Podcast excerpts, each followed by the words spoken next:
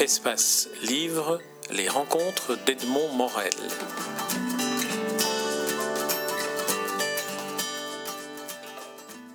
Daniel Curtis, nous nous rencontrons à l'occasion de la parution de votre premier recueil de nouvelles. Je pense même que c'est de votre premier texte publié dont le titre est déjà tout un programme, Comment voir la vie en rose quand on est daltonien. Alors ce sont des nouvelles. L'exergue, je veux quand même la lire parce que euh, signé Haruki Murakami, elle raconte un peu finalement l'atmosphère dans laquelle vous avez plongé le, lecteur. Il pleuvait sans bruit sur le vaste océan, à l'insu du monde entier. Les gouttes frappaient la surface des eaux en silence, et même les poissons n'en avaient pas conscience. Alors dans tous ces personnages, la goutte d'eau, l'océan et les poissons, qui est l'auteur? Qui est l'auteur? Qui est l'auteur? Qui est le romancier? Qui est le nouvelliste? Est-ce que c'est -ce celui, le poisson, qui ne se rend pas compte de, des gouttes d'eau qui tombent, ou est-ce que ce sont les gouttes d'eau comme autant de sources d'inspiration? Là, j'ai donné la réponse. Oui, euh, peut-être. Enfin, personnellement, tu vous avez donné la réponse, mais euh, je crois qu'il faut relativiser toute chose et tout tracas, la vie en soi aussi. Donc, je m'identifie aussi surtout aux poissons qui passent, qui naissent, qui vivent et qui meurent. Et puis qui, ne laissent pas de traces finalement. Et je crois que, bon, ce que j'essaie aussi de, mettre en évidence dans ces nouvelles, c'est, ce sont des drames qui paraissent euh, parfois euh, sans issue, et puis euh, finalement il faut relativiser la vie, l'existence. J'ai quand même eu le sentiment euh, euh, général sur l'ensemble des nouvelles qu'il y avait beaucoup de gravité, qu'il y avait un sentiment de solitude chez certains des personnages, de ne pas parvenir à s'en sortir des situations dans lesquelles ils se mettent ou dans lesquelles ils sont mis, et que l'humour est une sorte de, masque dans le, style que vous avez adopté. Oui, j'essaie d'adopter des styles différents, malgré tout, même. Euh, par exemple, la première nouvelle est, est assez déjantée, dirais-je. Euh, je l'ai écrit d'un jet, euh, mais c'est vrai que le fond euh, est consacré aux gens qui passent un peu à côté de tout dans la vie et qui s'en rendent compte euh, trop tard. Euh, maintenant, effectivement, effectivement j'essaye de mettre en évidence toute une série de, de, questionnements que chacun se pose un jour ou l'autre dans son existence, à un certain stade de son existence, que ce soit au niveau de la qualité des relations filiales, euh, de la manipulation, euh, du dictat des, des canons esthétiques, euh, des problèmes ou des dérives des nouvelles technologies, des réseaux sociaux, de l'amour virtuel. Donc oui, c'est peut-être un peu désabusé, parfois sous couvert d'humour.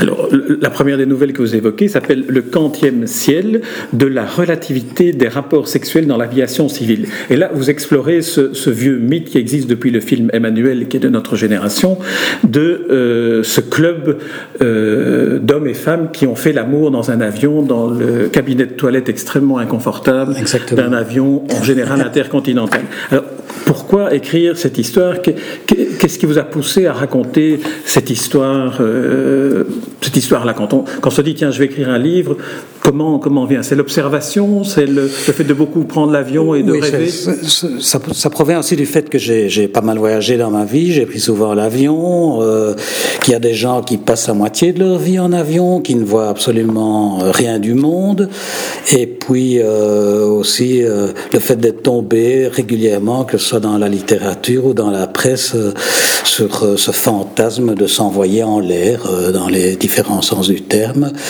Et à partir de là, ben, j'ai écrit cette petite fantaisie qui, bon, qui, qui, est, qui est assez second degré quand même. Hein.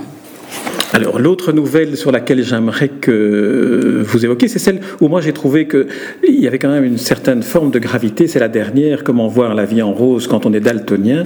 Alors vous avez une formule qui termine, qui termine la nouvelle, qui est assez euh, sidérante. Souvent, l'ultime moment apporte deux surprises la présence de ceux qui n'étaient pas attendus, le vide immense de ceux qui l'étaient. Alors là, on a un Daniel Curtis grave tout d'un coup pour terminer la nouvelle. Oui, bien sûr. C'est mon, petit côté pessimiste que je cache euh, sous, sous peut-être sous des, sous des allures décontractées, souriantes. Mais bon, je ne Enfin bon, c'est une nouvelle et ça n'en est pas une. Je dirais plutôt que c'est le bilan d'une vie en trois pages. Euh, mais effectivement, ça peut être considéré comme une nouvelle puisque ça va de d'avant la naissance jusqu'à jusqu'à l'au-delà s'il y en a. Euh, ce dont je doute personnellement, mais euh, voilà, c'est un peu ce film qui se déroule avec euh, les carrefours qu'on a pris, les choses qu'on a, les décisions qu'on a prises, bonnes ou mauvaises, et tous ces questionnements. Et effectivement, peut-être le fait que on, tout commence euh, tout seul et tout se termine, on est aussi tout aussi seul. Alors on sent aussi, malgré la gravité, que vous éprouvez quand même une certaine jubilation à composer, à créer des personnages. Je reviens à la première des nouvelles, le quantième ciel, parce que je, je retombe sur mes notes. Alors ce personnage de goûteur de sauce tomate on, trouve ça dans des bandes dessinées, on trouve ça dans des, dans des livres de San Antonio, et puis vous, euh, vous inventez ce personnage. Alors, il vient d'où? C'est une, une, rencontre que vous avez faite de... Non, même pas. Non, non, même pas, mais je dois avouer que ce premier texte, je l'ai écrit d'un jet. Euh, les autres seront plus structurés, sont d'une facture plus classique. Ici, j'ai vraiment laissé vagabonder mon imagination, et je suppose que j'étais dans une période de bonne humeur, euh, de fantaisie, et donc euh, là, je me suis lâché. Parce que finalement, on pourrait y croire à ce personnage. Hein. C'est vrai que ah, il, y a, oui. certaines personnes. Il y a certains, quand même certains aspects qui proviennent d'observation, notamment de, de, vie de gens, effectivement, qui, qui, qui passent le, la moitié de leur temps à faire du commerce autour du monde et à ne jamais euh, quitter les aéroports et qui sautent d'un avion au suivant. Donc, euh, ça, c'est mon personnage. Et puis, bon, j'ai tissé autour de lui euh, un environnement un peu, un peu second degré, un peu drôle, euh, où j'ai glissé deux trois, deux, trois de mes réflexions, mais d'une façon humoristique. Alors, il y a une autre nouvelle dont le titre est Histoire d'un autre, dans laquelle vous évoquez, euh, mais, mais, là aussi, moi, en fait, moi, j'ai surtout retenu le côté un peu, un peu intense, grave des choses, plutôt que le côté euh, ironique et drôle. Histoire d'un autre évoque en même temps un licenciement euh, à l'américaine, c'est-à-dire vous, mm -hmm. vous recevez un mail qui vous dit c'est fini, maintenant, à l'instant, vous lisez le mail, et puis après, c'est ce monde des rencontres euh, amoureuses que l'on essaie d'organiser par Internet et qui aboutissent tout le temps à des déceptions amères. Oui, mais je crois que la conclusion de cette nouvelle, c'est qu'il y a déception et déception. Il pourrait y avoir pire déception et euh, le protagoniste, finalement, il en arrive à une conclusion, c'est qu'il est passé à côté de la catastrophe et qu'il doit peut-être se contenter de, de ce que lui a offert, de ce que lui offre sa vie et des qualités qu'il a et des dons qu'il a, puisqu'il s'agit d'un surdoué euh, des maths et de la finance, donc. Euh, c'est peut-être pas un surdoué de l'amour ou de, et qui a un physique ingrat parce que vous lui donnez un, physique, physique qui a, malheureux à ce Maximilien oui qui a un physique ingrat mais ça n'empêche pas qu'il puisse avoir euh, qu'il puisse très bien se dénicher une épouse extrêmement appétissante et sexy comme je le raconte dans le dans la nouvelle puisque il a l'embarras du choix. Mais il arrive à un moment où il se dit non euh, c'est le côté artificiel de, de toute cette d'une possible union, d'un possible mariage avec quelqu'un avec qui on n'a aucun atome crochu et simplement euh, pour des raisons euh, pratiques et matérielles, euh, il vaut peut-être mieux renoncer et, et voir ce que la vie peut vous réserver de plus authentique.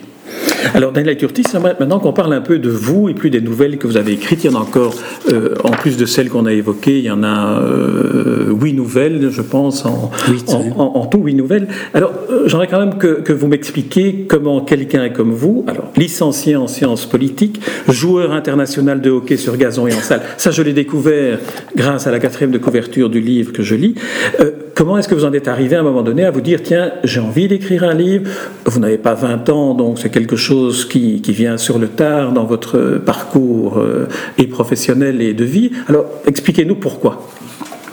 Oui, mais il fait, je, je, crois que tout s'explique par le fait que écrire, je l'ai toujours fait. J'ai été euh, brièvement copie dans une agence de publicité au sortir de mes études. Ensuite, j'ai travaillé pour un éditeur. Euh, franco-américain pour faire bref, ce qui m'a amené à pas mal voyager. J'ai publié des reportages en freelance à peu près dans toute la presse belge. J'ai participé à l'aventure du VIF pendant quelques années, du VIF l'Express, où j'étais titulaire de rubrique. Donc j'écrivais. Euh, je, parle de fiction ici, je parle d'écrire ah de la fiction. Au, niveau de la fiction, j'ai toujours euh, ambitionné d'écrire de, la fiction. Et bon, c'est vrai que je prenais des notes et puis je les relisais euh, six mois après, trois ans après, je les déchirais ou je les mettais sur le côté parce que je crois qu'il faut avoir atteint un certain âge, un certain recul, avoir une certaine expérience pour avoir précisément cette vision nécessaire de l'existence, qui est peut-être pas, pas si rigolote que ça finalement, derrière les petits traits d'humour que j'essaye de, de, mettre dans mes nouvelles, mais euh, euh, non, il a fallu que les circonstances euh, fassent que, que j'ai de la disponibilité pour m'immerger dans l'écriture de fiction et que j'ai l'esprit suffisamment dégagé pour le faire, mais j'avais déjà des idées qui étaient rassemblées, effectivement, et il fallait les développer. Alors, je ne sais pas qui a écrit la quatrième de couverture, et dans la quatrième de couverture, la petite notice biographique, mais la définition de cette nouvelle catégorie d'écrivains, le sportif nouvelliste, comment est-ce que, comment est-ce que vous voyez ça? Parce que là, c'est aussi, c'est la première chose que va, va lire le lecteur euh, futur de votre livre. disons que ça, c'est plutôt plus une idée de l'éditeur pour attirer l'attention sur le fait qu'un sportif ne court pas nécessairement uniquement derrière un ballon et, ou un cycliste euh, euh, derrière une étape du Tour de France en disant qu'il essaiera de faire mieux la prochaine fois, mais qu'un sportif euh, parfois réfléchit et peut même écrire et que faire du sport et un petit côté intellectuel, c'est pas incompatible. Vous, vous êtes au départ un intellectuel, vous n'êtes pas au départ un sportif licencié. Je suis les deux au départ. je ne sais pas, je me considère pas vraiment comme un intellectuel, mais au hockey, je joue depuis l'âge de 6 ans. Donc j'ai commencé, j'ai plus commencé à jouer au hockey qu'à écrire. Ou disons que j'ai débuté dans les deux en même temps. Oui, on devrait retrouver vos, rédactions de l'âge de 6 ans pour voir si vous parliez déjà de, nouvelles et de. Alors, euh, dernière question, euh, c'est le premier recueil. Est-ce qu'il y en a d'autres en préparation? Est-ce que euh, c'est quelque chose à quoi vous avez pris goût? Ben, J'y ai pris goût, oui, mais enfin, j'estime aussi que, étant perfectionniste, écrire, c'est pas si simple que ça, et que même parfois, ça confine au supplice. Euh, donc, si j'écris autre chose, euh, d'abord, je prendrai le temps de le faire.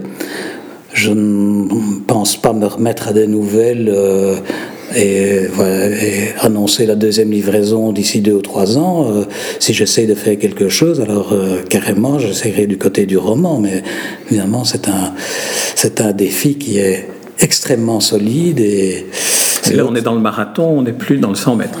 Effectivement. Si je peux me permettre une comparaison. Non, non, mais tout à fait. J'y avais d'ailleurs pensé que j'étais pas un coureur de fond et plus un sprinter.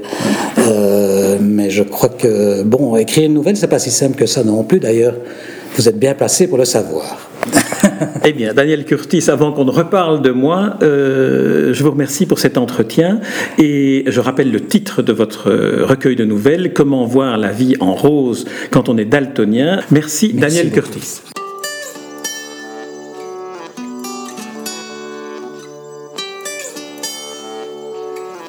Espace Livre, les rencontres d'Edmond Morel.